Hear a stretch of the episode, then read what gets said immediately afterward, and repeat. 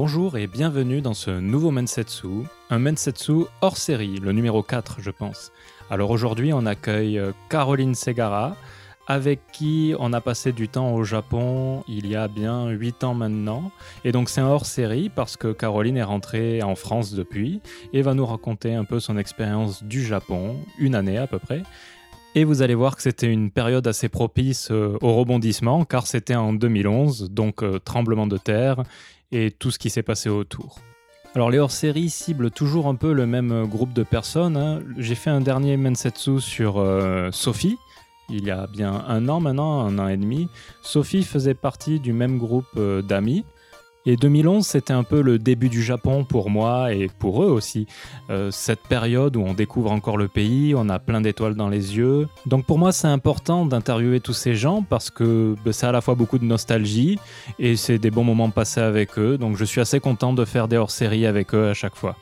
Comme d'habitude, n'hésitez pas à laisser plein d'étoiles sur iTunes et sur Facebook, des commentaires, envoyez-moi des mails.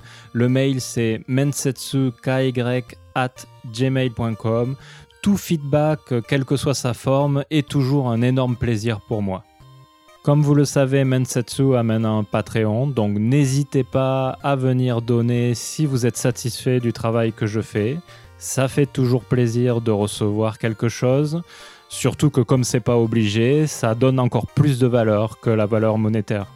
Alors on passe aux remerciements. Je commence à avoir pas mal de patrons, donc je vais plus pouvoir tous les citer, mais on va respecter euh, les différents niveaux euh, que j'ai mis en place. Donc à partir de 10 euros, je cite les gens qui ont donné.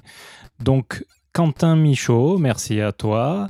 Ensuite, il y a Arnaud, merci. Euh, Michel, merci beaucoup. Et puis David, merci à toi. Et enfin, donc euh, là, je vais parler des nouveaux patrons. Donc il y a Thomas, Yo et Caroline. Merci beaucoup Caroline. Voilà, merci beaucoup Yo et merci beaucoup Thomas. Ça fait très plaisir et euh, bah, je suis très content euh, du nombre de backers que j'ai. Merci encore à vous tous et j'espère que Mensetsu continuera à vous plaire pendant de longues années. Sur ce, je vous souhaite une bonne écoute et je vous dis au mois et demi prochain. Au revoir. Bonjour Caroline, Bonjour, comment vas-tu? Ah bah ça va bien.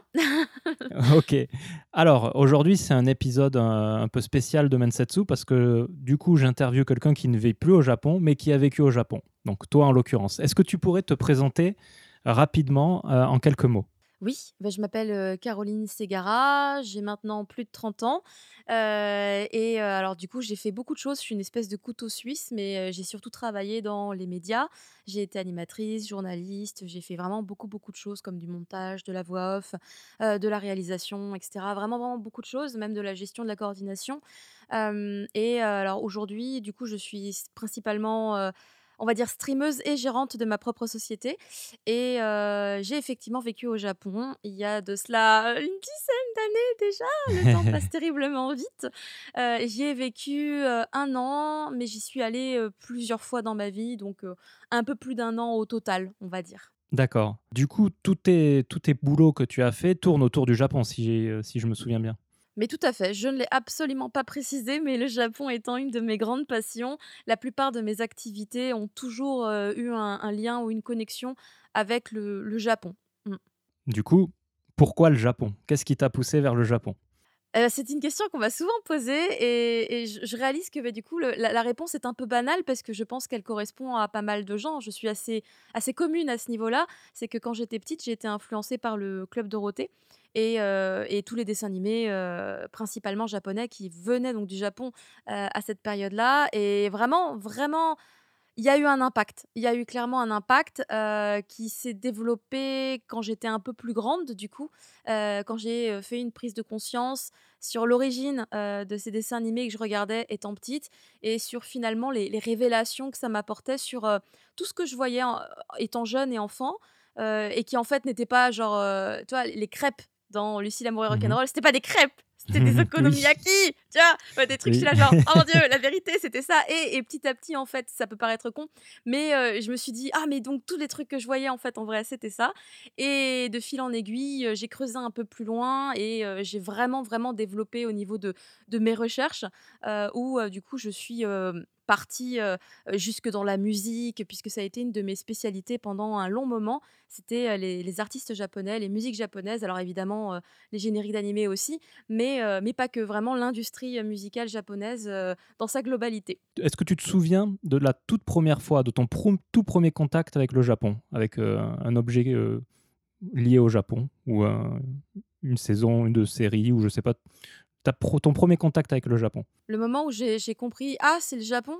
Ouais. Je pense que c'est peut-être euh, euh, peut-être Cardcaptor Sakura. Euh, quand j'étais du coup ado, où j'ai compris que, bah, que ce dessin animé qui avait du coup un, un rapport visuellement parlant avec du coup bah, ce que j'avais vu il y a longtemps. Enfin, y avait, je voyais des connexions. Je voyais des connexions qui se faisaient. Je voyais les bento, je voyais les uniformes à l'école. Je, voyais, je voyais toutes les connexions. Et, c'est là que j'ai vraiment le sentiment d'avoir fait une prise de conscience sur bah, l'origine mmh de, de ce type de contenu. Et que je me suis dit, ah oui, mais en fait, le Japon, c'est ça. Et du coup, les dessins animés sont, sont quand même stylés et tout, même ceux qui sont un peu en mode tranche de vie. Ça te donne envie d'y aller et ça te donne envie de tester un peu la vie là-bas, de dire euh, Ah, mais moi aussi, j'aimerais bien préparer mon petit bento, ça a l'air trop bon, ça c'est du karaage, comment c'est, c'est quoi? Enfin, Tu vois, ça donne envie euh, de, de, tester. Et du coup, ouais, je pense que c'est à ce moment-là que je me suis vraiment rendu compte car juste après, je me souviens, j'ai enchaîné sur d'autres dessins animés de la même période de diffusion télé. Et il y avait entre autres Dragon Ball GT qui était diffusé sur la chaîne Manga. Et c'était un animé nouveau, tu vois, à cette période-là. Du coup, il y avait les, vrais génériques, il y avait les génériques avec, comme à la diffusion télé au Japon, les paroles des chansons qui sont pas en format karaoké, mais juste elles sont affichées en même temps que mmh la personne qui chante le générique chante. Et du coup, ça a été mon premier contact visuel même avec la langue japonaise, puisque c'est à ce moment-là mmh. que je me suis dit ah d'accord, et je me suis acheté un bouquin pour apprendre mes kanas. Voilà. D'accord. Et ça a orienté tes études du coup? En grande partie parce que après le lycée, je devais effectivement choisir une voie. Et en fait, le truc, c'est que j'avais quelques copines qui, ah, tiens, on s'est changé des mangas et tout. Ça y est, j'étais, j'étais plongée dedans. et du coup, je me suis dit, ah, mais j'aimerais trop faire quelque chose en rapport avec ça, mais, mais quoi exactement? Puis je me disais, oh là là, j'ai une bonne chat, peut-être que je peux faire quelque chose là-dedans. Et je me suis développée du coup sur ce qui était animation radio, puisque c'était la seule formation que j'avais trouvée qui se rapprochait un petit peu de ce qui m'intéressait. Et, et, du coup, effectivement, quand j'ai fait mes études de radio, j'ai beaucoup parlé du Japon dans tout ce qui était entraînement, exercice, etc. Quand on doit mmh simuler, tu vois, genre j'anime une émission ou j'anime une chronique, c'était toujours très orienté vers le Japon. Donc je parlais des films, par exemple les, Ghibli, qui avaient une bonne réputation d'ailleurs à ce moment-là. Déjà, ils étaient là en mode oh c'est sympa, c'est bien fait, machin. Mmh donc il y avait ça. Je parlais de manga, je parlais voilà d'un petit peu tout ça, et il y avait vraiment personne personne qui en parlait à cette période-là. Même au milieu de mes camarades de classe, finalement, j'étais un peu un ovni, à part deux, trois personnes qui connaissaient un peu. Mais effectivement, j'étais un peu à part. Et à la suite de l'obtention de mon BTS, bah, du coup, j'ai fait une année où, un peu sabbatique, entre guillemets, où j'ai quand même essayé de faire des trucs, mais de mon côté toute seule. Hein. J'avais un espèce de petit podcast à moi où je parlais de la musique. Et, je me suis dit, voilà, il faut développer mes compétences dans ce domaine, ça ne se fera pas tout seul. Et je me mmh. suis orientée après, effectivement, vers l'INALCO pour faire un. Alors, je crois que ça s'appelait un DUT ou un DUC, je sais plus, ou un, DULCO, c'était le DULCO. C'était un mmh diplôme en deux ans, qui d'ailleurs, pendant ma formation, s'est arrêté, il n'existait plus. Donc, finalement, j'ai fait une licence. D'accord. Et donc, à ce moment-là, tu n'étais toujours pas allé au Japon? Non, toujours pas. Je suis allée au Japon bien plus tard, à l'obtention justement de ma licence de japonais. Donc c'était en 2010. Et ça a été mon premier voyage où je suis partie un mois, un mois entier, mmh avec la plupart de mes camarades de classe d'ailleurs. Hein, on s'est retrouvés là-bas et tout. et ah non, non, non, si je me trompe en fait. Je suis partie une première fois avant d'avoir mon diplôme, un mois en 2009. Pardon, je me trompe un petit peu. Et en 2010, du coup, quand j'ai eu mon diplôme, je suis partie vivre un an et c'est incroyable puisque c'est à ce moment-là que je t'ai rencontré. oui, effectivement, on s'est rencontré à ce moment-là. D'accord. Donc, donc tu, tu, découvrais, même si tu y étais allé un petit mois avant, es, là, tu, tu découvrais le Japon en fait quand on s'est rencontrés euh, pleinement, quoi. En, termes Alors, de je vie découvrais la, la vie au Japon surtout parce que y être en tant que touriste et y vivre, c'est vraiment deux ambiances assez différentes. Parce que quand tu es Mhm. touriste, tu, tu réfléchis pas trop à euh, bon, bah euh, là, euh, il faut que j'ai assez pour pouvoir payer mon loyer et en même temps réussir à manger, etc. etc. Quand j'étais touriste, je claquais ma thune, littéralement. J'en avais rien à foutre. On prend des taxis, on prend, tiens, on s'en fout. On, claque l'argent. J'avais mis de côté euh, pour pouvoir euh, profiter pleinement de ce mois-là. Euh, puis même, j'avais eu des cadeaux, c'était la période de mon anniversaire et tout. Donc j'avais vraiment les moyens, j'ai enchaîné les karaokés, c'était la folie. Et quand j'y ai vécu, bah, finalement, j'ai vachement moins profité. J'ai dû faire beaucoup d'économies, j'ai dû... J'avais beaucoup d'amis euh, qui avaient décidé de vivre dans une maison, par exemple, Mhm. ensemble. Et c'était un très bon plan parce que du coup, ils arrivaient à mettre de côté et ils se faisaient des petites virées à la plage. euh, Enfin, vraiment, ils arrivaient à, à profiter quand même du pays euh, tout en y habitant. Et c'est un de mes regrets, c'est que j'ai vraiment pas trop réussi. Parce que je me souviens vraiment, je comptais jusque mes, mes pièces de un yen, quoi. Je sais pas si tu Ouais. le délire. Du coup, mais c'est parce que, j'ai fait des choix qui étaient pas forcément bons, mais je les ai assumés jusqu'au bout et et après bon, tout s'est compliqué, tu sais. Il y a eu, le 11 mars 2011 Oui. et et ça a tout tout chamboulé et ça a tout bouleversé et pas que pour moi, évidemment, pour, de nombreux Japonais aussi. Du, du coup, ouais, j'aimerais revenir un peu euh, sur. euh, donc, tu es arrivé au Japon. La première fois que tu as eu, le premier contact que tu as eu une fois sur le territoire japonais, donc pendant ton, ton mois en tant qu'étudiante, que- que- quel est ton, ton premier souvenir choc de ce moment-là? Heu, dans le bon sens ou dans le mauvais sens? Ah, ça, c'est toi qui décides. C'est qu'est-ce qui t'a marqué? Qu'est-ce qui t'a marqué euh, La euh, taille des cafards! Les Gokibuli, du coup, j'ai jamais oublié leur nom parce Mhm. qu'effectivement, ça a été, l'occasion pour moi de les découvrir. Alors la première fois que j'en ai vu, c'était dans la rue parce qu'on voilà, on squattait, on avait pris des trucs à manger au combini, on squattait comme des comme des bons Yankees sur, le trottoir, tu vois? Et Mhm. heu, on dégustait nos glaces ou je sais plus ce qu'on avait pris, mais évidemment, tu vois, c'était l'été, il faisait 40 degrés, heu, 90% de taux d'humidité et là et là, on voit un gang de Gokibuli qui débarque devant nous qui essaye de nous bouffer nos déchets et tout. Euh, j'étais à Bexifon et tout, au secours? Et j'étais là, genre, mais c'est la taille d'un hamster le truc, c'est énorme, Mhm. c'est énorme. Donc, euh, ouais, je crois que j'ai été quand même très, très marquée par la taille de ces insectes, plus que par euh, un mode de vie ou un appareil euh, qu'on n'a pas chez nous.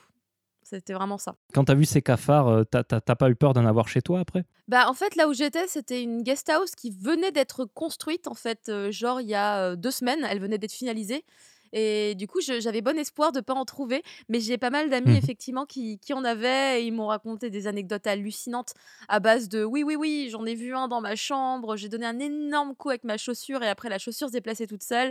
Et j'étais genre, ah mon dieu, l'enfer, l'enfer. D'accord.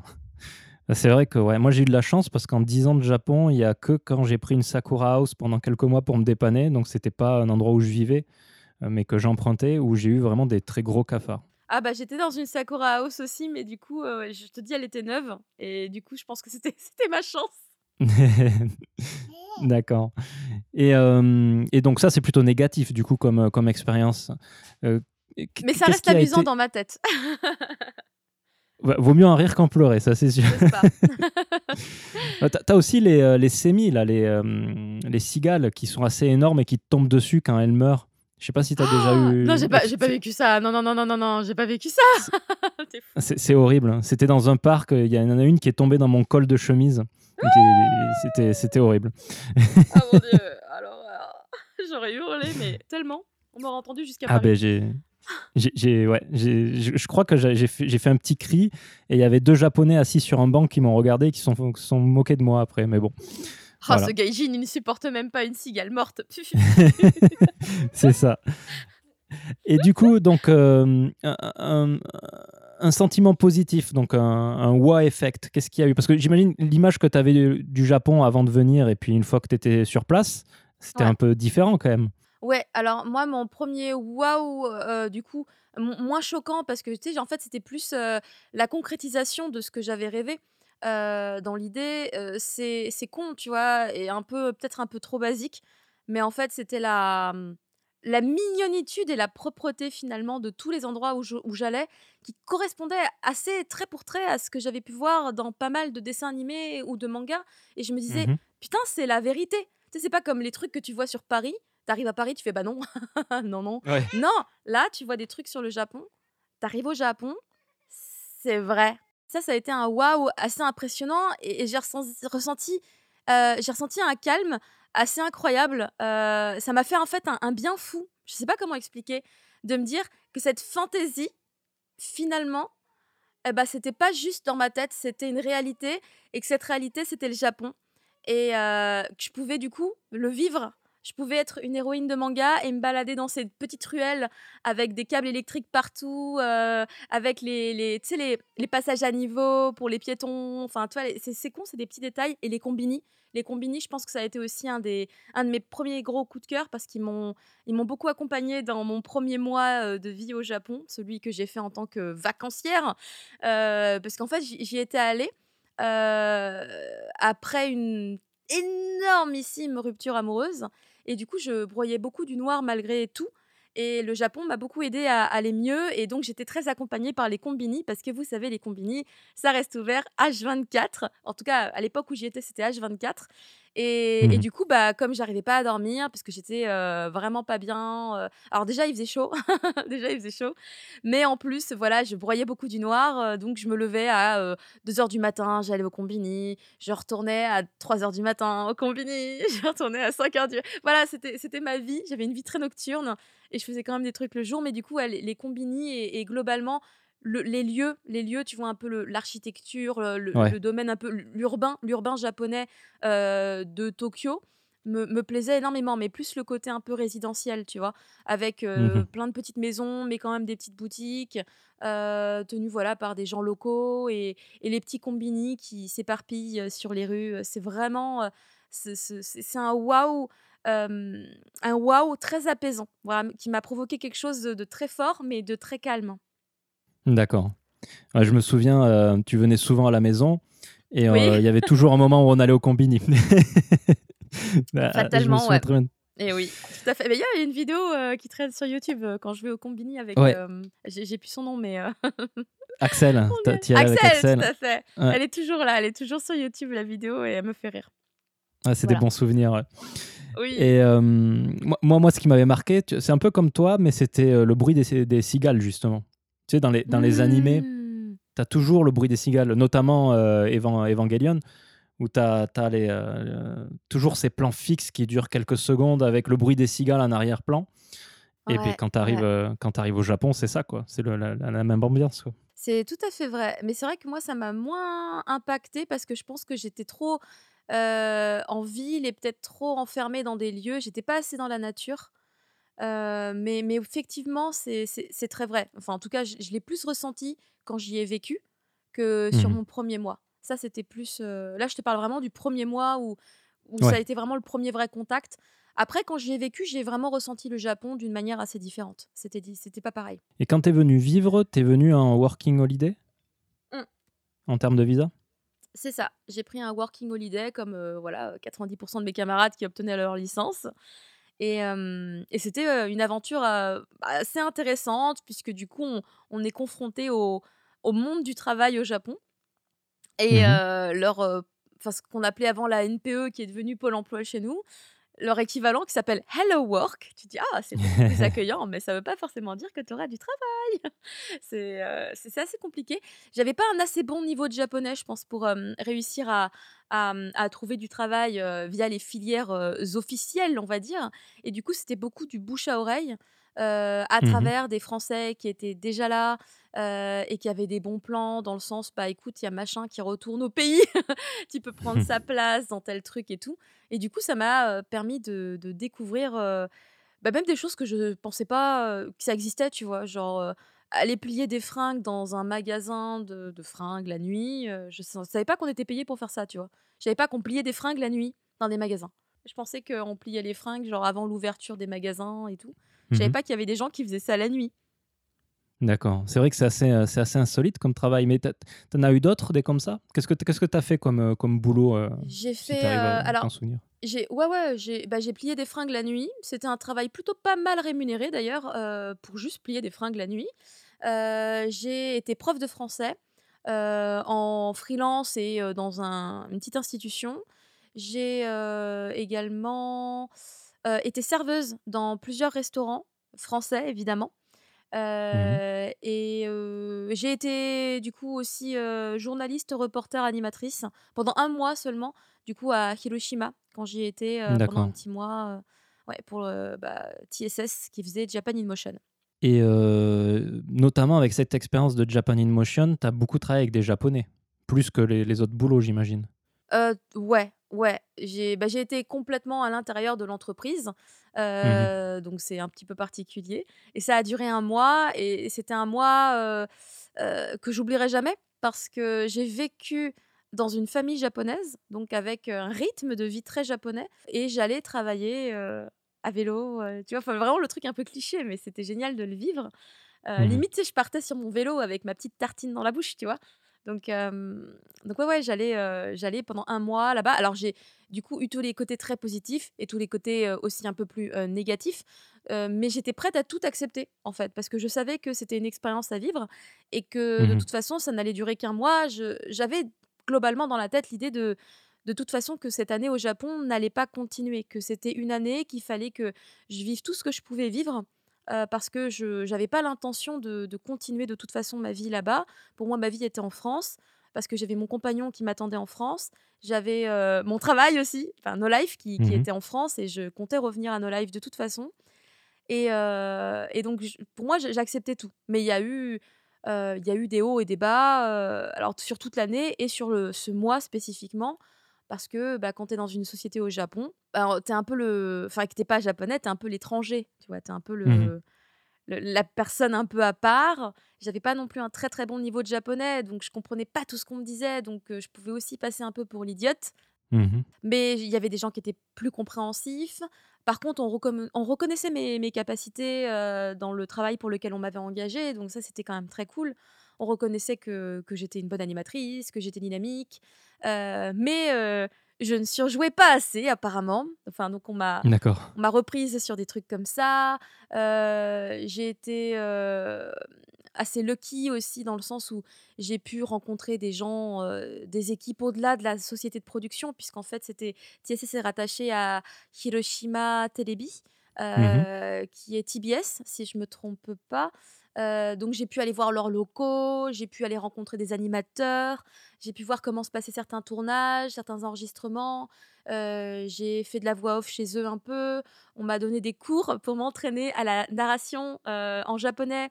Enfin, j'ai pu quand même, voilà, vivre des des choses que j'aurais jamais pu imaginer vivre avant. Donc même les côtés un peu négatifs qu'il pouvait y avoir, Mmh j'acceptais vraiment tout, presque avec plaisir. C'était bizarre. D'accord.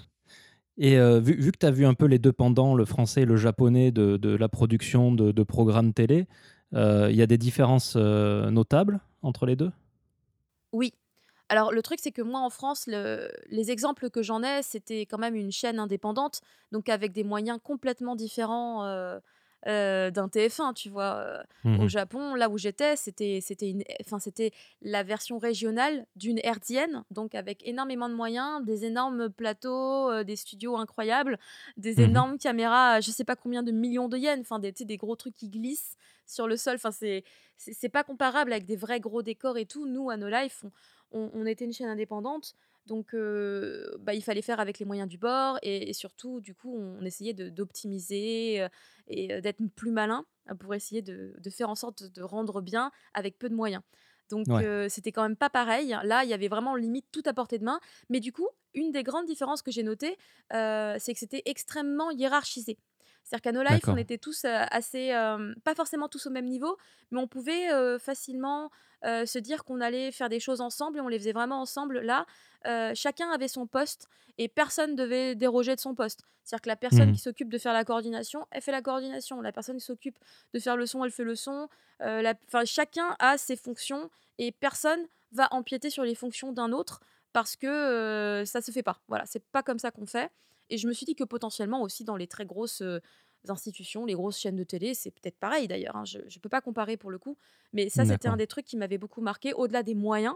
C'est vraiment cette hiérarchisation, le fait que chacun est à sa place, chacun est dans sa case, chacun gère un truc différent. Si je vais poser une question parce qu'il y a un truc que je sais pas à Bidule, Bidule me dira que c'est pas dans ses compétences, il va me rediriger vers vers truc. Donc c'est vraiment c'était euh, C'était assez particulier à ce niveau-là et le côté aussi, heu: «Non mais il est 17:30 Caro, tu rentres chez toi». Tu genre tout le monde est au taf, mais moi, Mmh comme j'étais, bah, celle qui était là que pendant un mois, j'étais considérée comme une stagiaire, et il me disait: «Bah non, mais là, il est déci rentre à la maison vite, il est 17:30 là, il faut pas rester». Alors que moi, j'avais dans l'idée, tu sais, les Hatarakiman, tu vois? J'étais là genre: «Non mais je reste, il y a pas de problème, j'ai j'ai pas fini». «Si, si, si, si, rentre à la maison». Ça, ça m'avait surprise, tu vois? On me faisait systématiquement rentrer chez moi à 17:30. J'étais là genre: «Bon, très bien».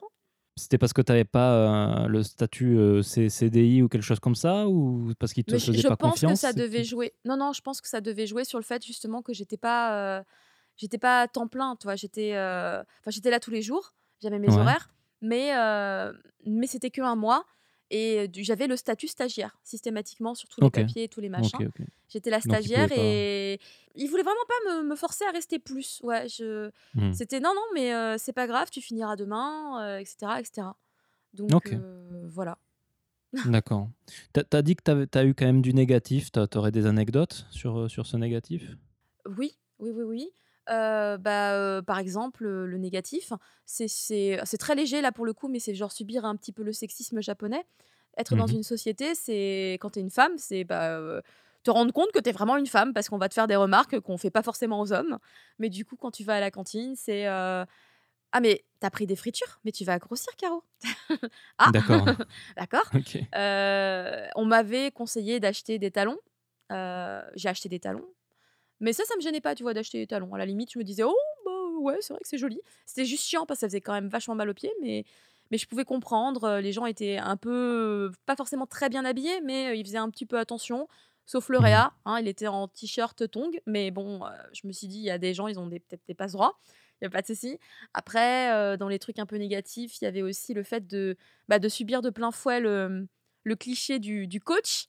C'est-à-dire, par exemple, tu sais, dans dans Jeanne et Serge, heu, je prends cet Ouais. exemple-là, hein, heu, le coach qui va être très violent, qui va limite t'insulter, te crier dessus, te rabaisser pour alimenter en toi la flamme du shonen, tu vois? La flamme du: Ouais. «Non, je suis mieux que ça, évidemment que je vais réussir, heu, I am the boss» et c'était pas du tout, l'effet, que ça avait sur moi évidemment, mais du coup, j'ai subi aussi ça, à un moment donné où je me suis fait littéralement, descendre, par, mon supérieur, de là-bas et Mmh qui m'a, ouais, clairement dit que j'étais, vraiment nulle, que, n'importe qui, n'importe quel étranger pouvait faire 1000 fois mieux que moi, que, pourquoi il était tombé sur moi et cetera, enfin des trucs comme ça et et a priori, c'est une méthode de c'est une méthode pour encourager les gens, parce que, foncièrement, il me détestait pas, il il m'apprécie comme il faut, tu vois? Enfin, il m'apprécie genre, neutre, en fait. Tu Mmh vois? Il il m'aime pas trop, mais il me déteste pas non plus.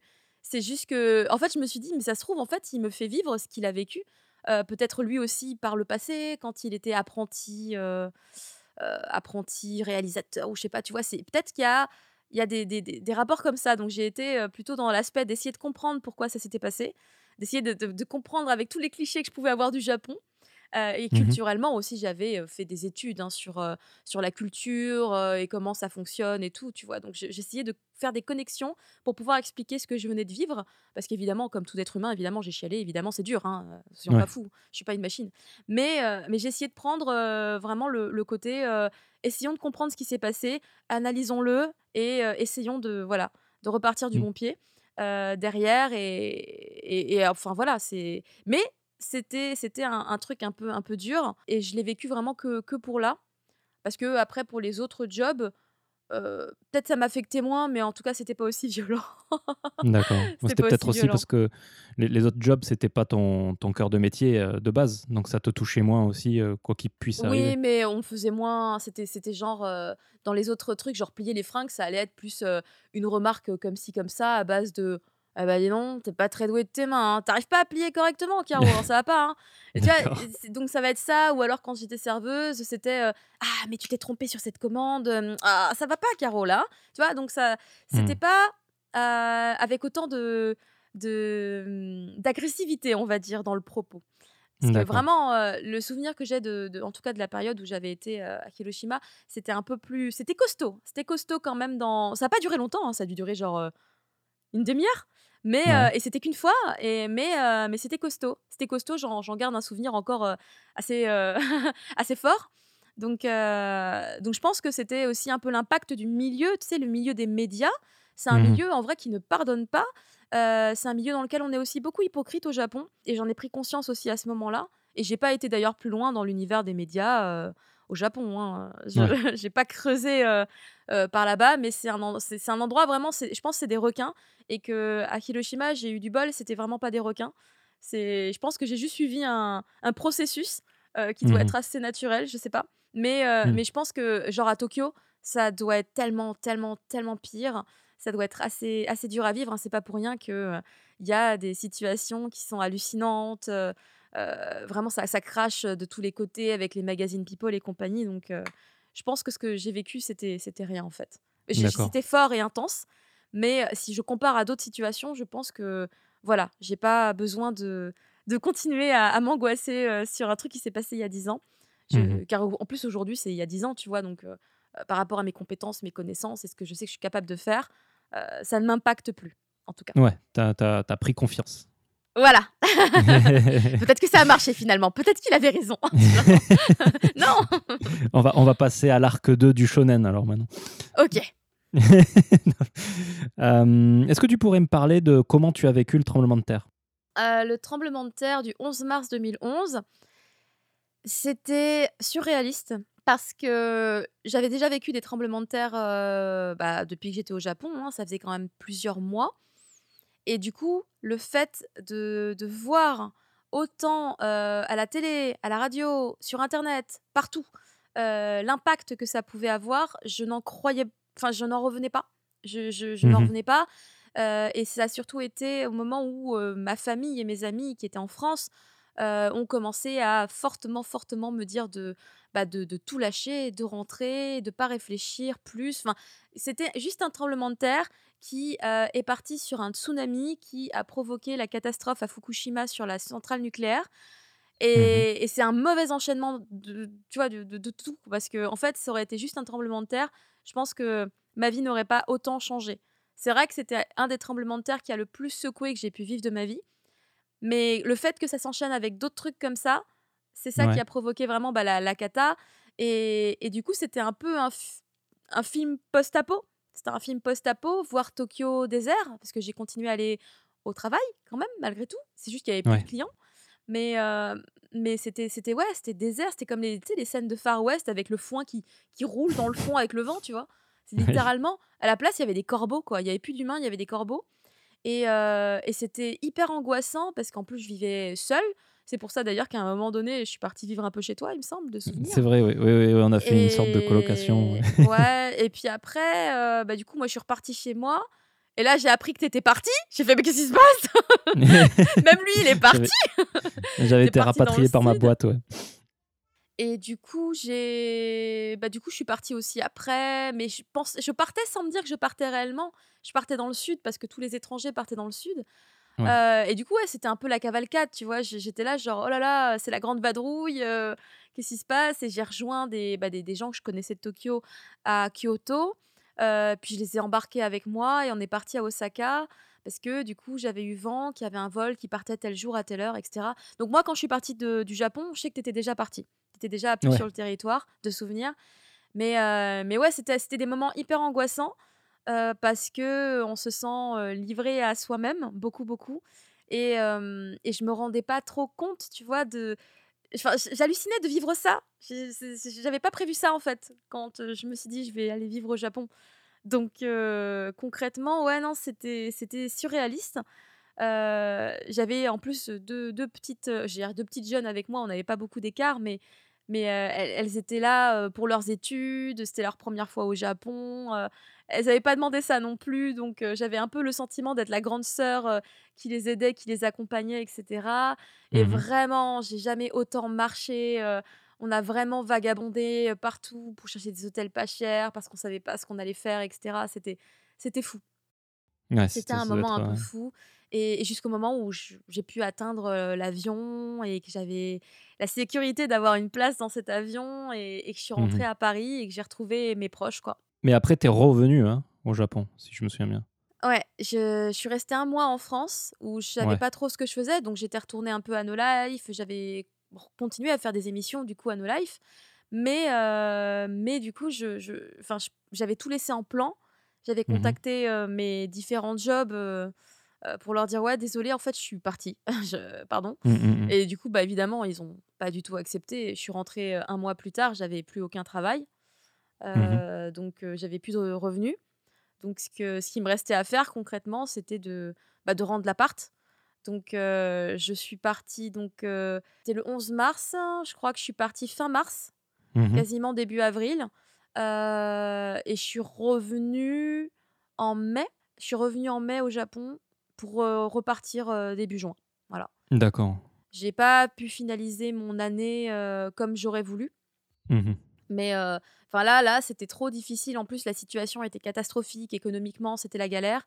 Donc pour les gaijins, c'était trop compliqué de retrouver bah, les mêmes types de petits boulots comme ça, faciles et tout.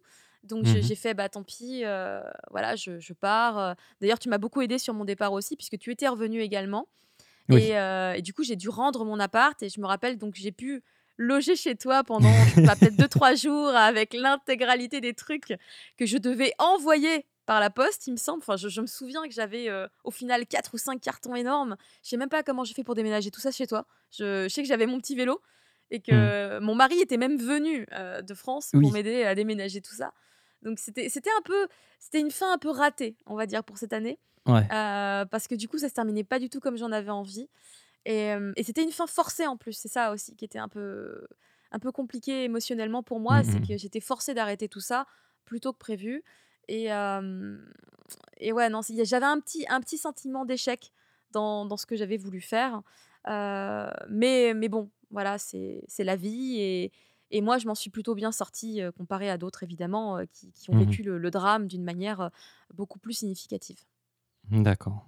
On va faire une petite pause rapide, heu, musicale là.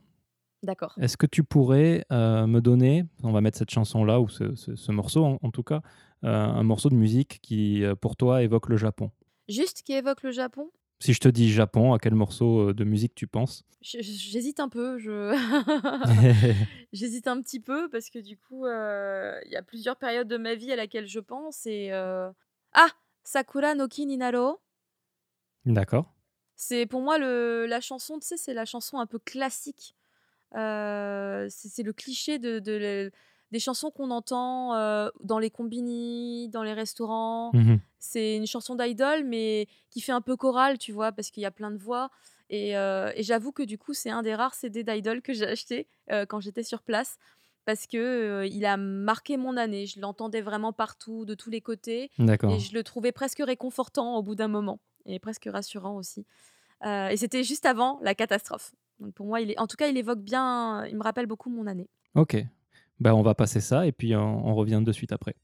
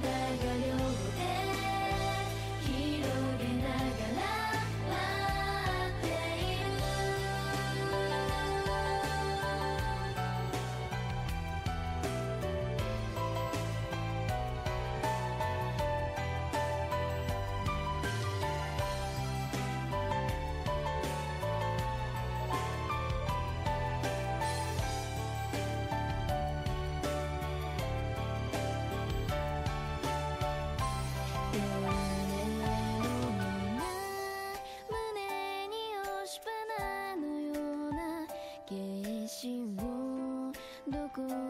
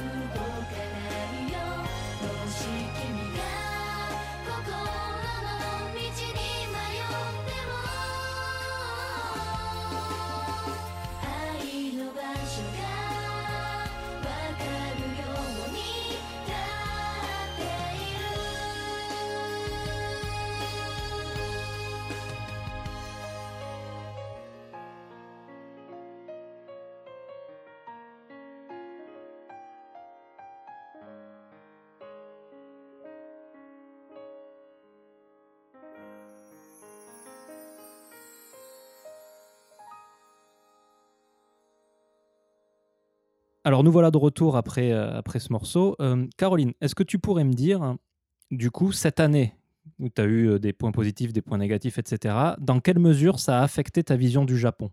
Euh, ça a affecté ma vision du Japon dans le sens où je me suis rendu compte que, hum, que si je voulais vivre au Japon, fallait vraiment que j'ai un putain de salaire. C'est vraiment c'est le truc que j'ai que j'ai réalisé puisque en fait avant de vivre au Japon, euh, bah, je me disais ouais la vie au Japon ce serait trop le pied. Et je pense qu'il y a beaucoup de gens qui l'ont pensé aussi. Mais moi ça m'a vraiment fait prendre conscience des alors évidemment de, de tout le confort qu'il peut y avoir à vivre au Japon puisque c'est le pays du service. Mais Mhm. aussi toutes les difficultés euh, que je peux avoir à, profiter euh, de ces services justement qui rendent la vie au Japon particulièrement agréable, qu'on soit un étranger ou pas, hein, puisqu'il y a quand même beaucoup de choses qui sont aussi agréables euh, quoi qu'il arrive. Hein, on subit pas tous euh, du, du racisme ou je ne sais pas. Ouais. Moi, ça a été ma prise de conscience à ce niveau-là. C'est ok, si un jour je veux vivre au Japon, parce que je, c'est pas que je garde l'espoir de que ça arrive un jour, mais mais je garde la- la- le fantasme. Voilà, on va dire, je garde ce Mhm. fantasme euh, quand même quelque part. Euh, je me suis dit oui, euh, effectivement, faut un putain de salaire. Et, euh, et en plus, dans l'idéal, faut bosser pour un Français. Oui, Euh, oui, ou pour toi-même. Que- Ou ou pour moi-même, mais alors vraiment, faut. Ouais, non, enfin, faut, faut, faut, faut avoir beaucoup d'argent, putain, si je bosse pour ça. Bien que euh, je, je connais pas les conditions de, de, de création de société au Japon, j'avoue, j'ai pas analysé euh, le sujet, donc je, je, je me rends pas compte. Je sais en tout cas à quel point c'est complexe en France, en tout cas, mais j'avoue, pour le Japon, je, je sais pas. Mhm. Mais, euh, mais en tout cas, ouais, non, la vie est chère là-bas, euh, malgré tout. Et, euh, et bon, voilà, maintenant, tu- je suis parent, donc j'ai un enfant.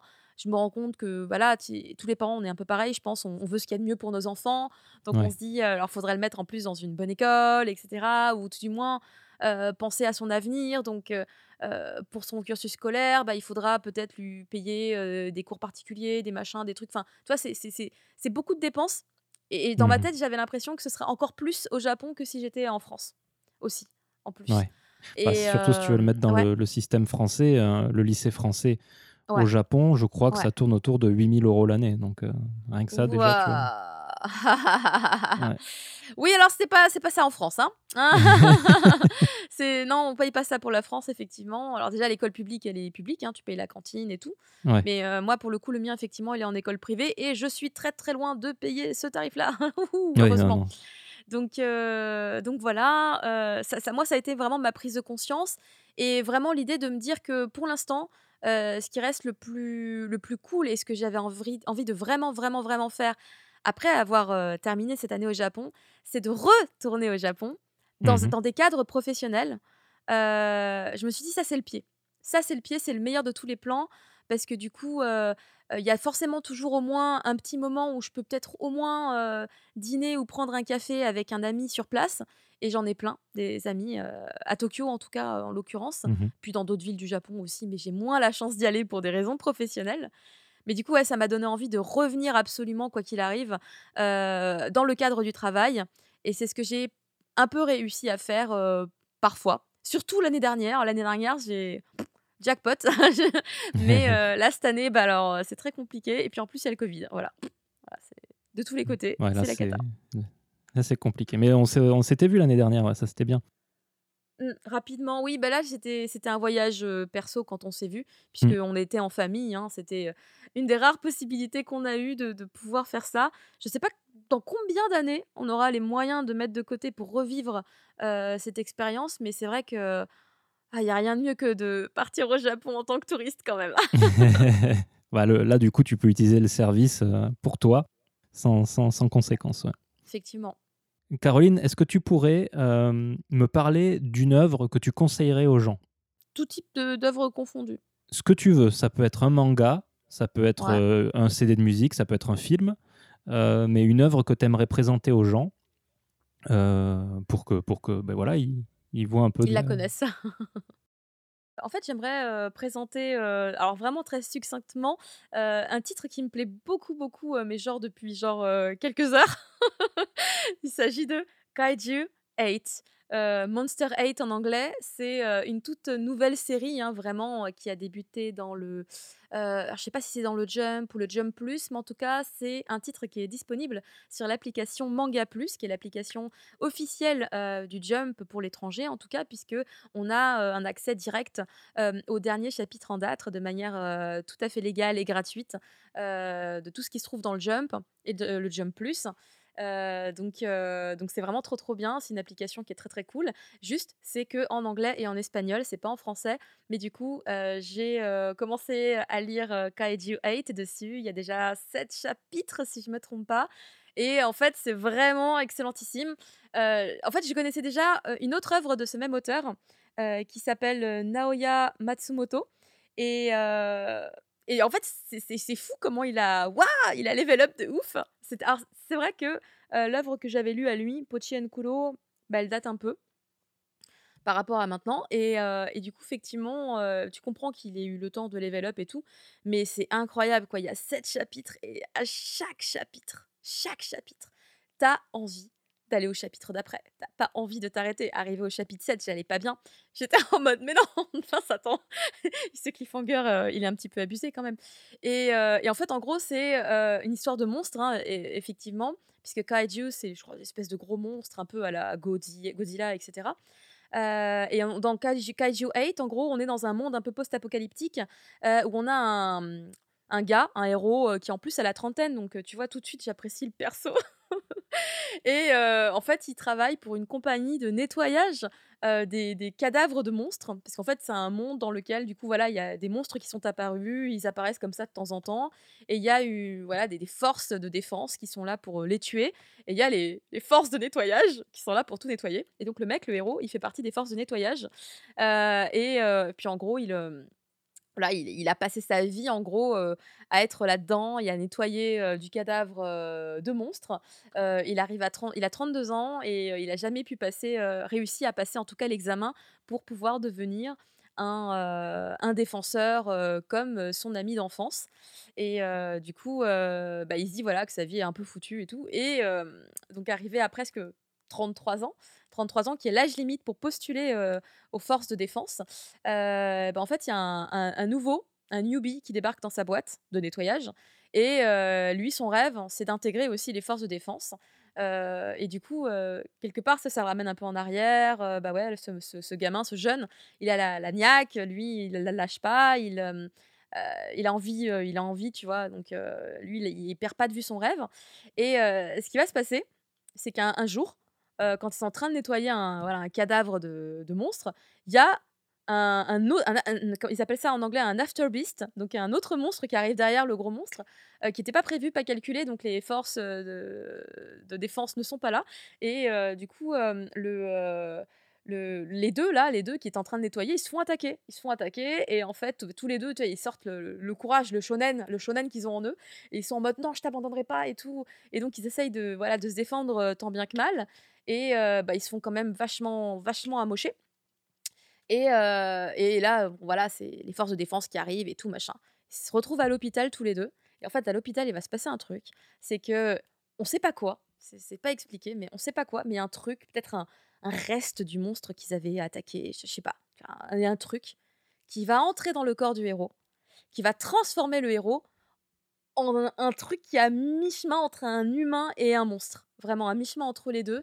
Et c'est juste trop bien. C'est c'est excellent parce qu'en fait, il, euh, il comprend pas trop ce qu'il est, euh, il se rend pas compte de sa force, euh, genre il attrape un truc, il le détruit, euh, il fait pas exprès.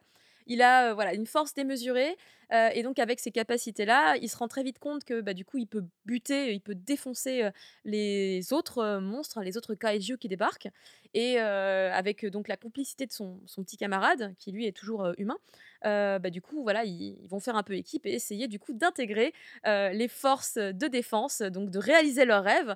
Et notre héros se dit qu'avec ses nouvelles capacités, bah, du coup, son rêve va potentiellement pouvoir se réaliser. Et du coup, c'est super cool. Vraiment, il y a un dynamisme, il y a rien qui va pas. Tout- toutes les cases sont hyper bien travaillées, il y a une énergie de malade. Il y a même, peut-être, je sais pas si c'est des références ou des clins d'œil, mais il y a une ambiance des fois qui fait penser un peu à One Punch Man, pour ceux qui ont vu One Punch Man. Il y a, y a un moment, il y a une case avec un coup de poing, tu dis, ouais, c'est ça. Ouais, c'est One Punch Man, tu vois. Mais euh, enfin, vraiment, c'est excellentissime et je le recommande très chaudement. Mais alors, euh, c'est pas que c'est gore, mais quand même, il y a des boyaux partout, quoi. Voilà, hein, euh, il faut juste prendre conscience de ça. En tout cas, c'est le début de cette histoire. Je porte de grands espoirs en lui. c'est vraiment super, très addictif. J'avais pas envie de m'arrêter après sept chapitres.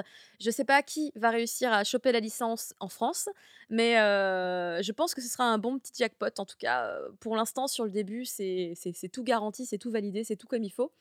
Et vraiment, non, c'est vraiment excellent parce qu'il y a plein d'autres persos qui débarquent dont j'ai pas parlé parce que j'aimerais vous laisser aussi un peu la découverte des bons bails. Mais vraiment, vraiment excellent. C'est surtout l'ami d'enfance aussi qui est là un peu dans l'ombre et tout. vraiment génialissime. Vraiment très très bien. Euh, Allez-y, Kaiju 8, euh, c'est très cool. Voilà, voilà. Et donc, du coup, on va passer à, à la dernière question. Du coup, euh, Caroline, euh, où est-ce qu'on peut te retrouver actuellement si les gens veulent voir ton travail, euh, euh, veulent te suivre, etc. Co- comment ils peuvent te retrouver? Alors, euh, actuellement, si les gens veulent me retrouver, c'est facile. Euh, ils ont qu'à taper mon nom sur Google en vrai. C'est- ça donne direct accès à mes différents réseaux sociaux. Je suis sur Twitter, sur Instagram.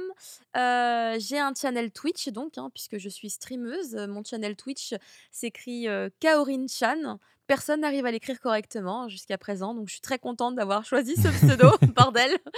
Euh, mais si on tape Caroline Segara, euh, Twitch, euh, peut-être qu'on peut trouver. hein, J'avoue, j'ai pas tenté. Euh, je suis donc en stream pour parler de manga, en l'occurrence. Beaucoup, beaucoup de manga. Avant, je parlais beaucoup de musique aussi, hein, en toute logique. Beaucoup moins maintenant parce que j'ai moins le temps. Puis je joue à des jeux vidéo aussi en stream. Et évidemment, vous vous en doutez, dans mes streams, en général, on arrive toujours à parler du Japon à un moment donné, puisque c'est vraiment autour du Japon que hein, se, construit ma vie. Les jeux, souvent, ils sont, c'est des jeux ja- japonais. Les mangas, évidemment, fatalement, c'est quand même souvent japonais. Euh, la musique, euh, quand j'en parle, bah, pareil, c'est la musique du Japon. Voilà, quand je fais euh, des streams karaoké, c'est du karaoké japonais. Donc euh, voilà, si vous aimez le Japon, venez sur mes streams. on s'y retrouve en général. Sinon, bah, je suis aussi chroniqueuse pour une émission qui s'appelle Manga Sur. C'est sur un autre channel Twitch qui s'appelle Le Stream. Et euh, voilà, on est une équipe euh, et on fait euh, l'actu, on va dire l'actu manga un petit peu avec des, des chroniques et tout. On est, on est des passionnés de manga en l'occurrence, mais on parle pas que de manga. On parle aussi un peu du Japon de manière un peu plus globale, etc. Euh, alors, je n'ai pas les horaires ni les dates pour la rentrée, puisque bah, le programme n'est pas encore fait. hein. Bah, quand tu les auras, tu me les passeras et je les mettrai sur le Twitter et sur le blog. Quoi. C'est très gentil, parce que ouais, en manga sûr, on aura des nouvelles, je pense, un peu plus tard. Euh, et qu'est-ce que je fais d'autre? Bah, Du coup, après me retrouver euh, sur le net, euh, je crois que c'est tout. D'accord. Je crois que j'ai pas, pas forcément d'autres trucs, quoi. Ouais. De toute façon, Bah, je, après, tu- je- ouais. je, je mettrai sur le blog euh, ton Twitter, ton Instagram, ton, enfin tout ce que tu as, je, je le mettrai comme ça les gens ils pourront voir. si- Ah, j'ai un podcast, j'ai oublié de le dire. J'ai un podcast aussi, mais il est complètement en pause depuis le Covid. Euh, mais j'ai un podcast qui s'appelle le BL Café. C'est euh, un podcast sur euh, un genre dans les mangas hein, qui s'appelle le Boys Love, Mhm. qui est plus communément connu auprès de la communauté étrangère comme étant appelé le yaoi ou le yaoi, ça dépend comment les gens le prononcent. Mais c'est vrai que du coup, comme au Japon, ça se dit plutôt Boys Love, vraiment Mhm. en katakana, bah, j'ai préféré garder la prononciation vraiment très japonaise et donc parler de, de BL, de Boys Love. Et donc j'ai un podcast qui tourne autour de ça et que j'aimerais bien reprendre, mais pareil, manque de temps, c'est compliqué quand on a un enfant à la maison. Ouais. voilà. C'est, c'est- et alors quand tu as un enfant et le Covid, là c'est... C'est l'enfer Parce que genre, bah, si tu travailles pas, bah, tu gagnes pas d'argent. Voilà Ah, C'est trop bien d'être son propre patron Trop bien Donc non, ouais, c'est- dur. hein. J'attends la rentrée avec quand même beaucoup d'impatience. ouais, je comprends. Ok, ça- tu, tu m'as donné envie de, de faire un, un aparté spécial. Bon, là, on n'a pas le temps, mais euh, peut-être une autre fois sur le Boys Love, justement. Présenter ça dans, dans Mensetsu pour que les gens comprennent un peu ce que c'est. On fera peut-être Ah, ça bah, plus ce sera avec un immense plaisir. Je, je suis très documentée sur le sujet. Bon, ben, je, je note, euh, ce sera un prochain rendez-vous euh, pour un hors-série Mensetsu, alors. Ça marche. Très bien. Bah, écoute, Caroline, euh, je sais à quel point tu es occupée, donc merci beaucoup euh, d'avoir pris un peu de temps pour, pour parler avec moi. Je te remercie énormément. Et puis, euh, je te dis du coup bah, à la prochaine fois, j'espère en vrai, si on peut. Ah, ce serait trop cool. Bah, merci beaucoup de m'avoir invité parce que bah, du coup, c'est vrai que je, je ne vis plus au Japon et, et du coup, ma situation est un peu différente. Mais euh, oui, nous avons partagé un peu de Japon ensemble. Oui, c'est pour ça, ça me tenait à euh, cœur. Mais oui, en plus, on n'a même pas du tout parlé du fait qu'on allait dans des studios d'enregistrement et qu'on s'enregistrait et tout. Les Nyankos, Mais, les euh, Nyankos. Les Nyankos, nous n'oublierons jamais. Ja- Hamas Jamais Non, non, c'est vrai, on a, on a vécu des trucs vraiment très fun malgré tout, tu vois. Ouais. Il y a quand même beaucoup, beaucoup de positifs de tous mes voyages au Japon, tous confondus, et évidemment, principalement, cette grosse année malheureusement. Mm, mm. Euh, Il y a eu beaucoup, beaucoup, beaucoup de, de très, très bonnes choses euh, qui en sont ressorties. Et toi, la preuve, bah, t'y es toujours. tu. J'y suis toujours. hein. C'est... Est-ce que est-ce une bonne chose? Je ne sais pas, mais j'y suis toujours. ouais. Voilà, faudra faire le Mensetsu de la révélation. Bilan. voilà. Le jour où je partirai, je ferai un Mensetsu bilan. Waouh Très bien. Bon, ben merci beaucoup, Caroline. Euh, et puis, bon, ben, à tout le monde, à la prochaine fois. Au revoir. Bye bye